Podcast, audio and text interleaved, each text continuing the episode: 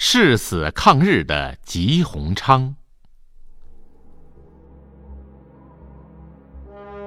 恨不抗日死，留作今日休。国破尚如此，我何惜此头？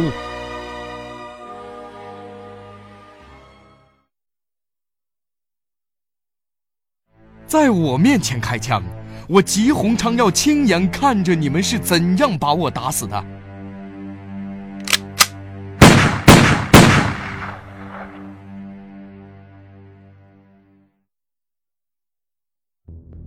一九三零年，蒋介石得到密报，很快解除了吉鸿昌的兵权，以考察的名义将他驱逐到国外。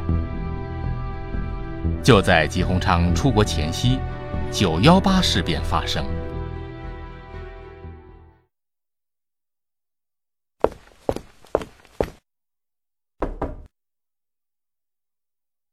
蒋委员，现在国难当头，九一八事变影响重大。凡是个军人都应该誓死救国。我现在不能走，请你让我留下。国内自然有办法。现在你出国考察也是要紧的，不必再多说了。蒋介石拒绝了吉鸿昌，吉鸿昌只好去了美国。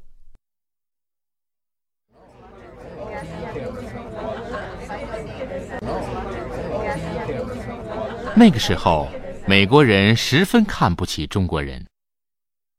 Oh shit! Sorry. Your eyes when you do. I'm sorry. I didn't notice. Black eyes. Are you Japanese? No, I am Chinese. Original. 东亚病夫，Get out！你什么意思啊？洪昌，算了算了，洪昌。 在美国就这样，下次你就说自己是日本人，他们很客气。你觉得当中国人丢脸？我觉得当中国人很光荣。洪昌，哎，我不是那个意思，洪昌。吉鸿昌之后决定回国，在回国的船上，他却看到了意想不到的残酷的一幕。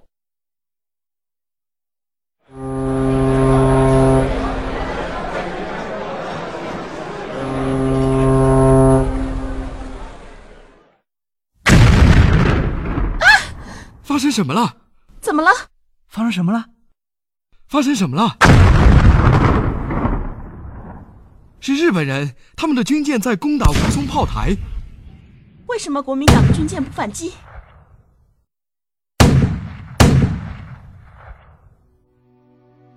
国民党的军队根本不反击日本人，任由炮火轰炸着无辜的百姓们。看到这一幕的吉鸿昌愤怒又伤心，他大声的吼着，希望看到国民党的反击。放炮啊！开火啊！天啊！你们看，我们的同胞们，我们数百万的同胞们在那炮火里，他们在炮火里。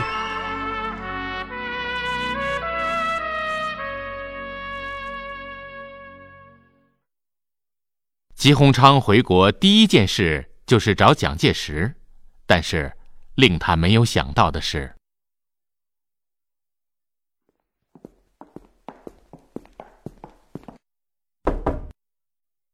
这次从美国回来，请让我参加抗日的队伍。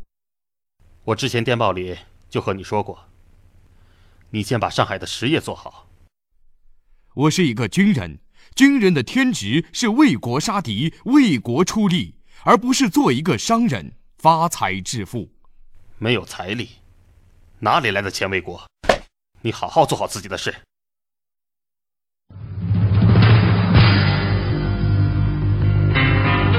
我中华！打倒日本！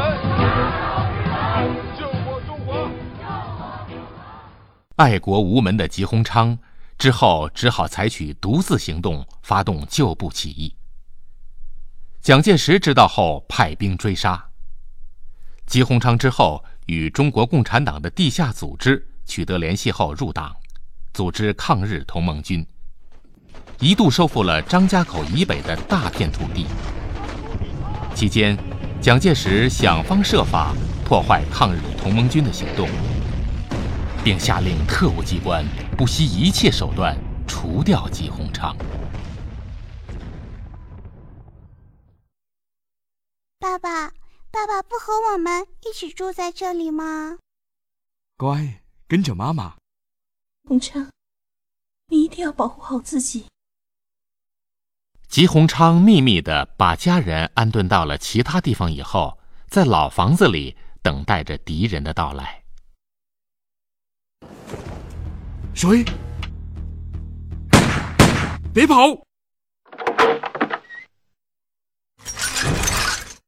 别动！放下枪！你们是谁？这是逮捕令，带走。敌人把吉鸿昌带进了审讯室。试图问出一些对自己有利的信息。嗯，说你和地下党密谋了些什么？哈哈哈哈哈哈！哈哈哈哈！密谋？哈哈哈哈哈！我抗日，为了中国的四万同胞们的解放。再不说，我们可就用刑了。呵呵。我早已把生死置之度外，你想用刑吓住我吗？你们想错了。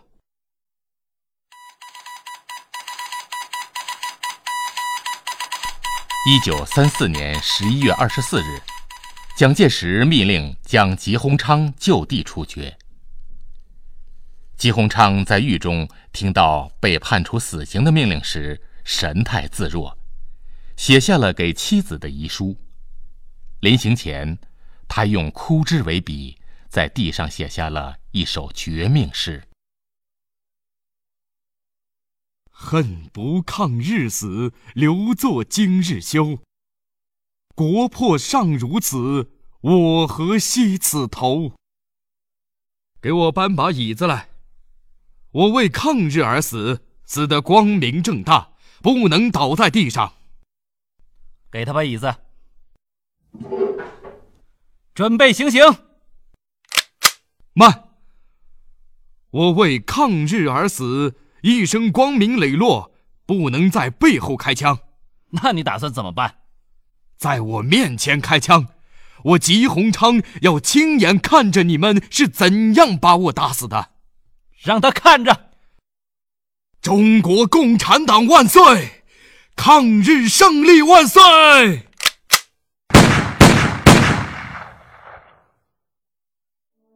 吉鸿昌这样一位富贵不能淫、威武不能屈的抗日民族英雄，没有死在日本人的枪口之下，而是死在了民族败类的手中，引发了我们太多太多的历史哀痛与沉思。但是他的精神。